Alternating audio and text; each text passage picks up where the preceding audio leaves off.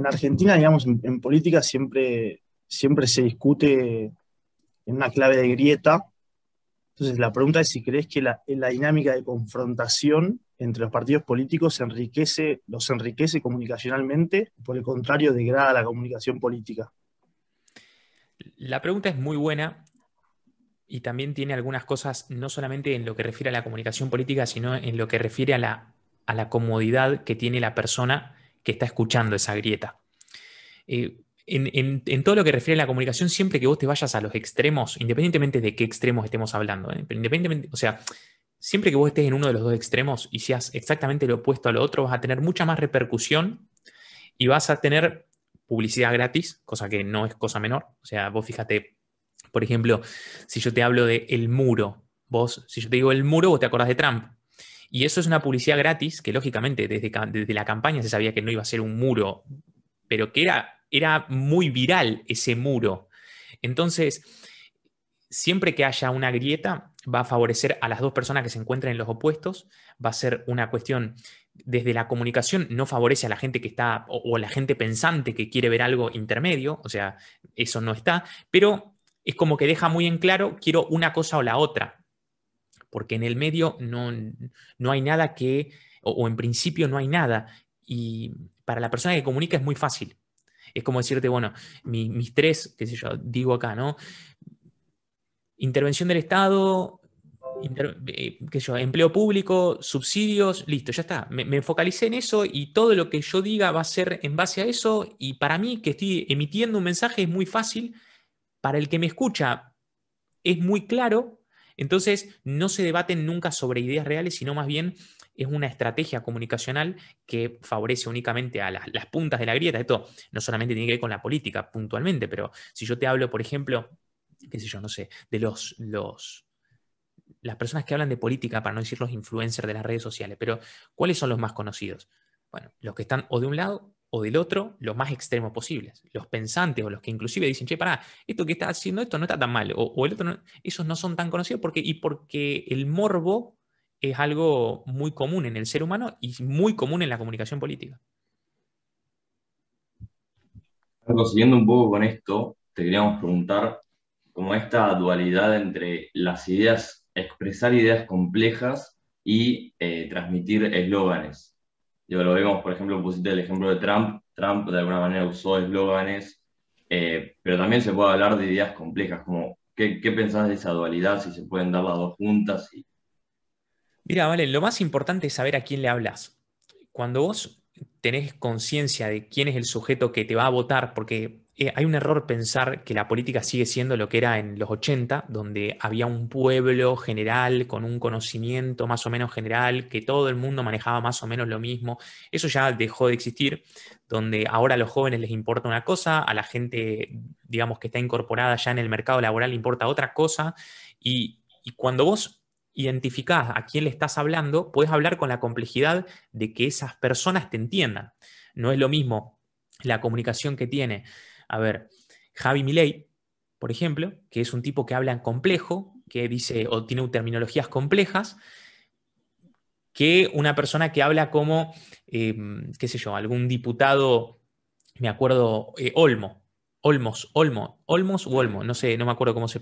El, el, señor que tiene siempre la campera amarilla, no me acuerdo cómo se... Olmo, Olmo me parece, sí, yo también estoy casi seguro. Eh, ¿Cómo habla? Y habla lo más fácil posible. ¿Por qué? Y porque son públicos distintos.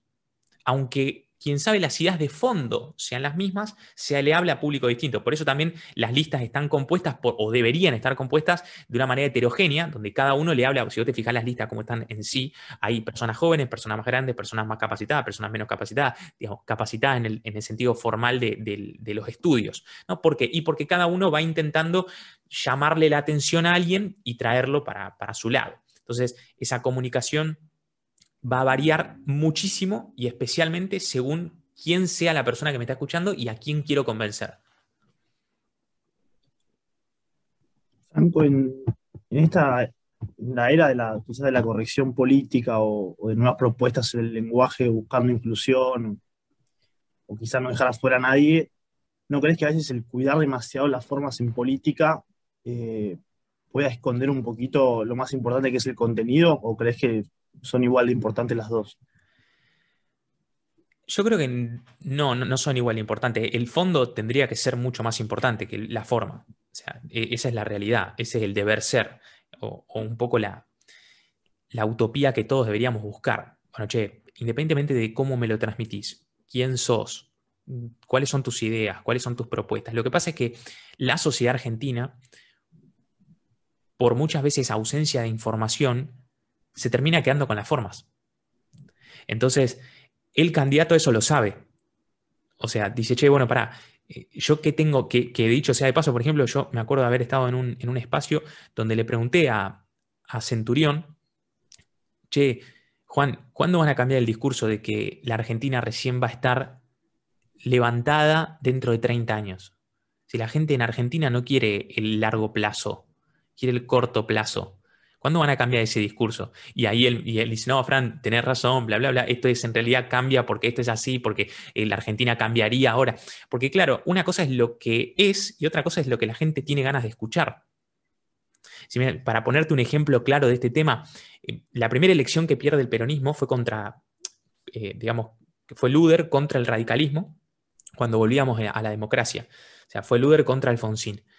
Y teniendo la posibilidad de conocer un poco cómo fue la campaña de Luder, Luder cometió un error que fue decirle a, los argentinos, tipo, en campaña estamos hasta las manos.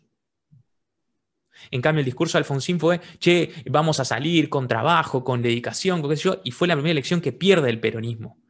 Y tendrá algo que ver, no tendrá algo que ver. Bueno, eso, para eso estamos, digamos, para eso estudiamos, para saber si hay una conexión o no entre causa y efecto.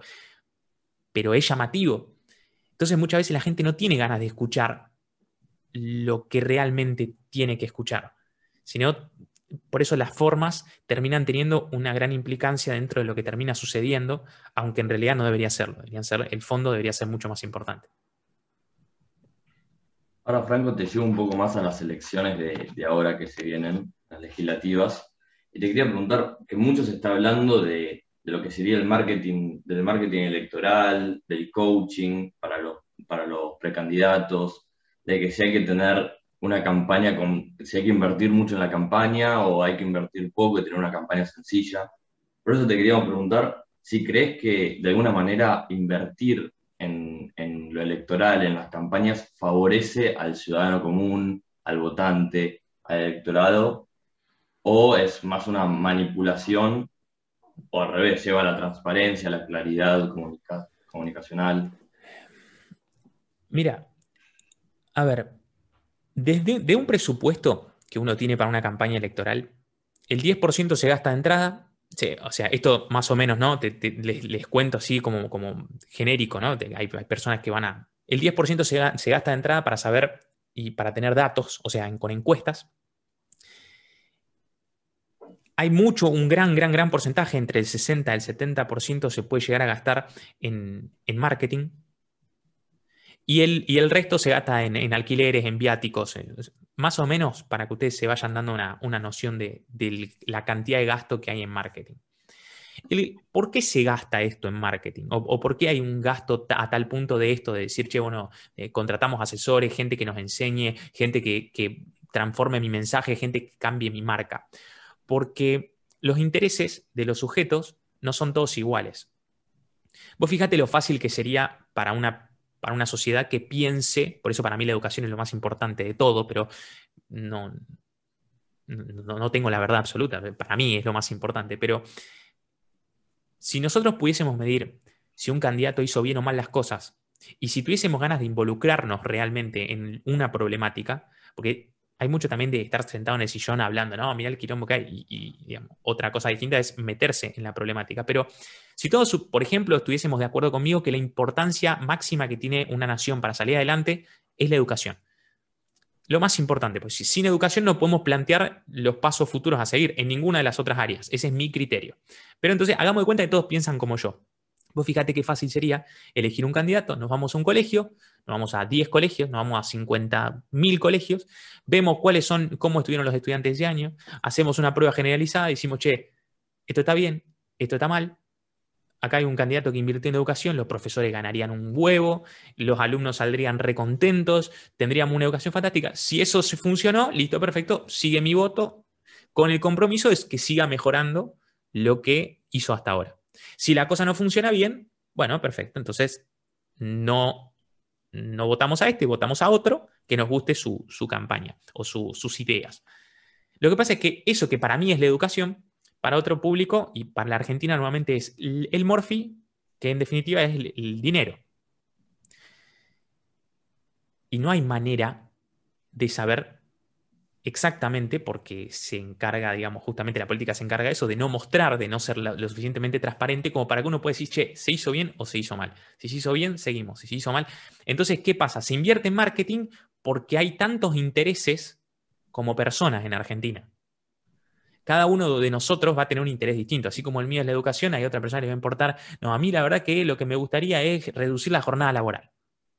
Bueno, entonces hay un candidato que se va a dedicar a, si hay mucha gente que quiere reducirla, como por ejemplo pasa, eh, los candidatos de izquierda quieren reducir la jornada laboral. Bueno, listo, entonces eh, le damos a eso de la jornada laboral. ¿Y qué pasa? Con el marketing uno muchas veces lo que genera es una necesidad que no existía.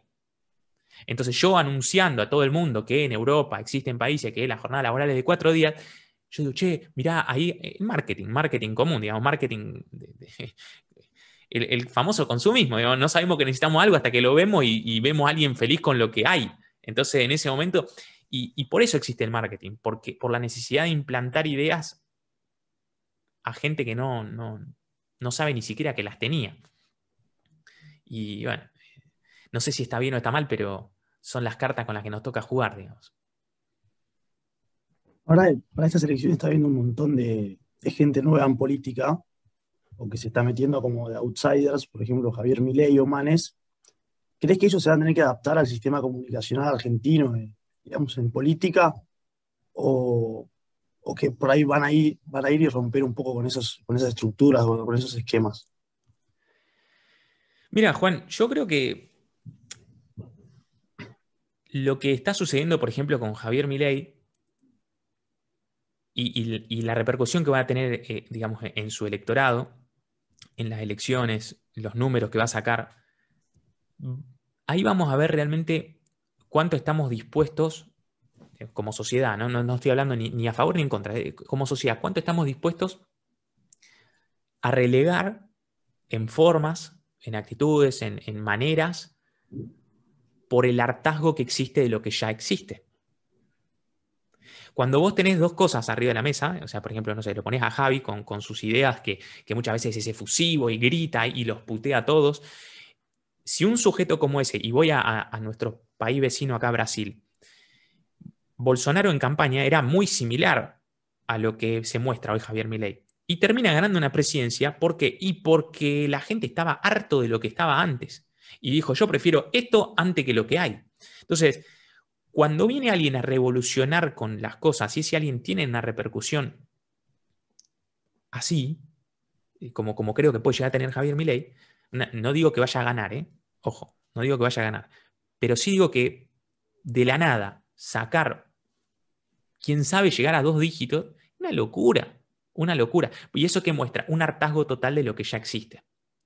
Entonces, Después nos tenemos que sentar de nuevo, dentro de, no sé, hagamos de cuenta, dentro de seis años, y me, vos me vas a preguntar lo mismo, me decís, che, Fran, ¿qué hacemos ahora? Javier Milei presidente.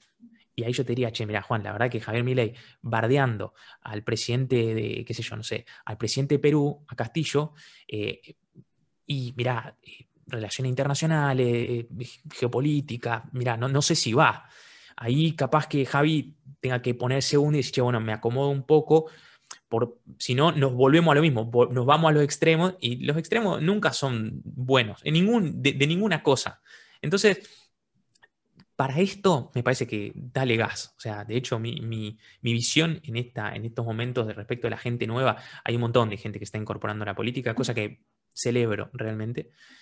Eh, denle para adelante. Son elecciones legislativas, una voz diferente que grite o que se enoje o que quiera bajar los impuestos me parece que puede llegar a funcionar, que diga, che, loco, no están viniendo a laburar y que exponga a todo el mundo que no va a laburar. Y me parece que está bien. no, después vamos a ver si se da, cómo se da. O sea, después vamos a ver. Pero es muy difícil igualmente que no, digamos, me parece que va a ser difícil que no se terminen contaminando. Ojalá lo puedan. Digo en general, ¿eh? todos los nuevos, no estoy hablando de Javier Milei ni de Facundo Manes, estoy hablando en general.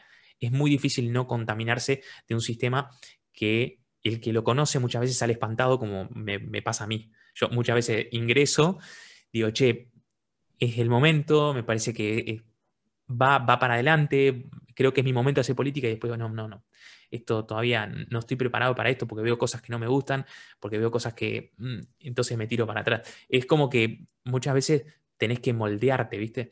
Y, eso en la política es complejo, es difícil. Ojalá se pueda. Todos los que ingresen creo que pueden llegar a dar una nueva visión.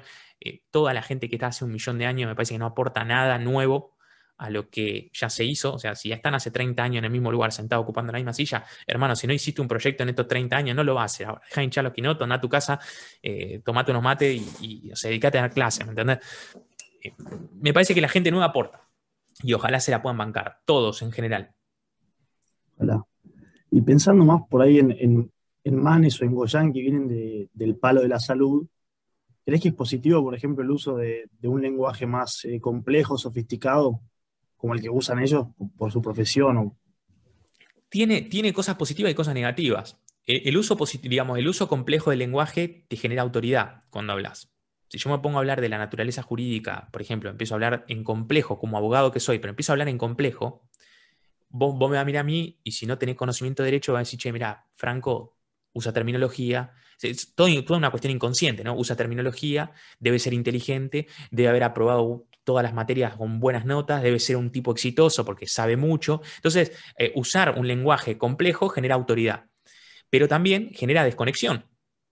Porque si, si yo soy aburrido hablando en complejo, vos me va a dejar de escuchar. Y si mi mensaje no era, porque ojo acá, muchas veces el mensaje en el momento de hablar en público es yo convertirme en autoridad. Y muchas veces el mensaje hablar en público es transmitir un mensaje distinto que te necesito, que necesito tu colaboración, por ejemplo, no sé, convencerte para que milites para mí. Bueno, si ahí hablo en complejo, no sé si vamos a llegar a una generar, digamos, a generar algo. No sé si viste ahora la, la bueno, esto, esto que se fue viral en, en lo de Fantino, que le dice, creo que Manes le dice, eh, y el miedo no es la ausencia de, qué sé yo, no, sé bien cómo fue. Es una frase recontra remil cliché que se hizo viral por el momento incómodo que, digamos, que sucedió en el, el piso, pero que es una frase simple. O sea, Mane te lo podría decir 15 veces más complejo a eso. Pero lo dijo simple por una razón. No es que lo dijo simple porque le salió simple.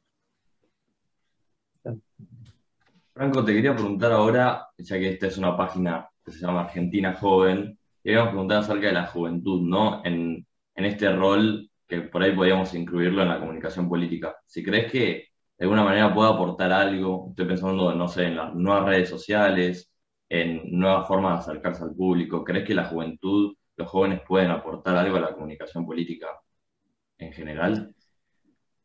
Yo creo que los jóvenes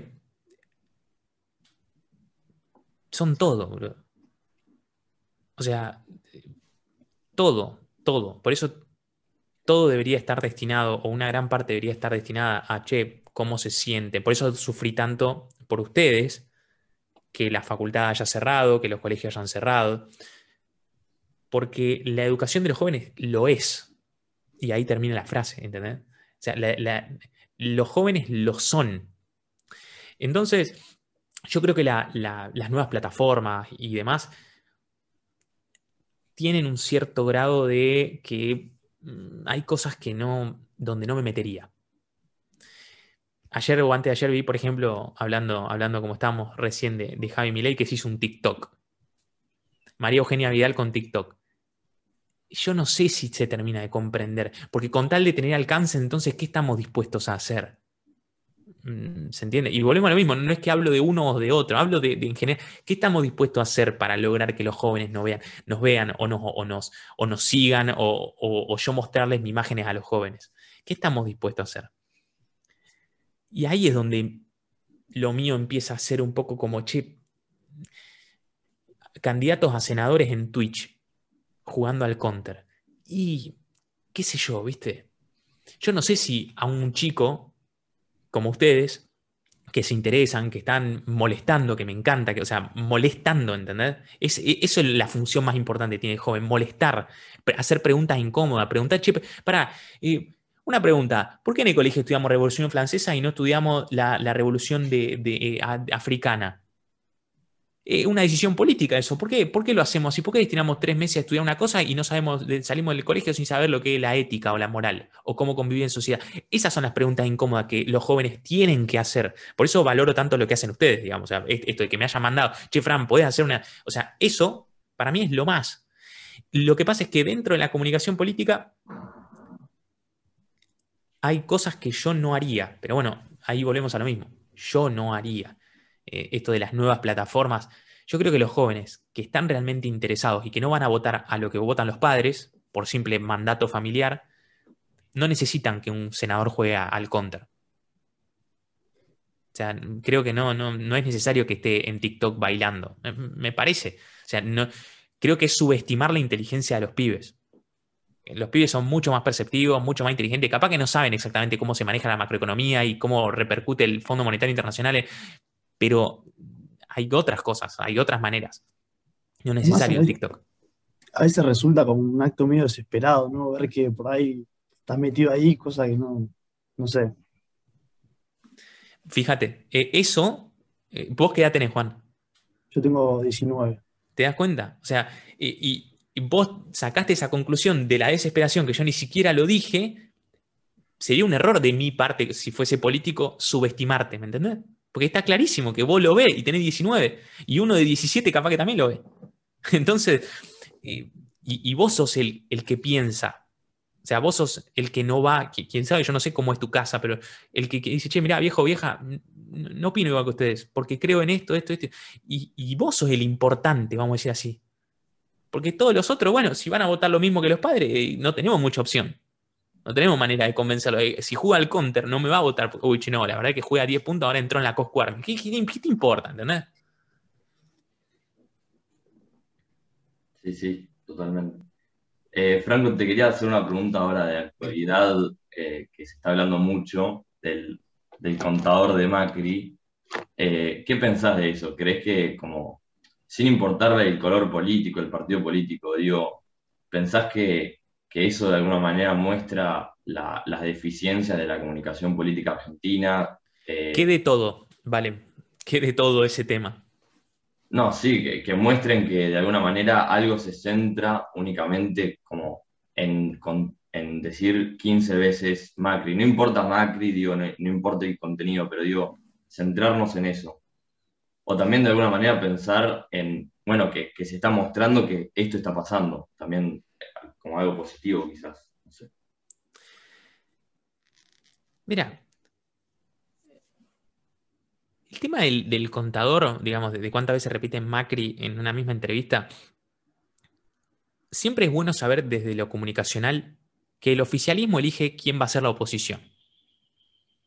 ¿Está? O sea, lo que pasó en Brasil, y me voy a acá justamente, ¿sí? es que eh, el, PT, que era el, Partido Trabajador, el de Lula, el de, el, de, Vilma, eligió a Bolsonaro como, ah, che, mirá, mirá este, ¿no? Este, ¿a quién le va a ganar? ¿No? Acá en Argentina pasó en, si tienen algún problema, eh, ármense un partido y ganen las elecciones. acuérdense. O sea, vos siempre vas a elegir eh, como oficialismo a quién vas a tener enfrente desde la comunicación y eso hace que la gente empiece a generar esa grieta que fue la primera pregunta que me hicieron. O sea, el oficialismo elige quién va a estar de la vereda enfrente. Que estén todo el tiempo nombrando a Macri puede llegar a significar que las estadísticas le dan que si se mete otro partido se puede armar quilombo. O les pueden llegar a ganar. Entonces, cada vez que repiten Macri es justamente decir, estamos contra ellos. Que no tiene nada que ver muchas veces en, en querer excusarse, sino en querer elegirlos. Y, eso es importante de, saberlo. Yo cada vez que nombro a alguien en televisión, en televisión abierta, cada vez que hay un tema que se quiere, eh, no sé, hay gente dentro de la televisión, y esto para que ustedes lo comprendan, que si vos le pagás ponerle 15 lucas, verde, por supuesto, no en la tele, instaura un tema de conversación en intratable, ponele. Digo, digo intratable por decir cualquier cosa, no, no, no tengo la data de intratables, ¿eh? Pero instala un tema de conversación.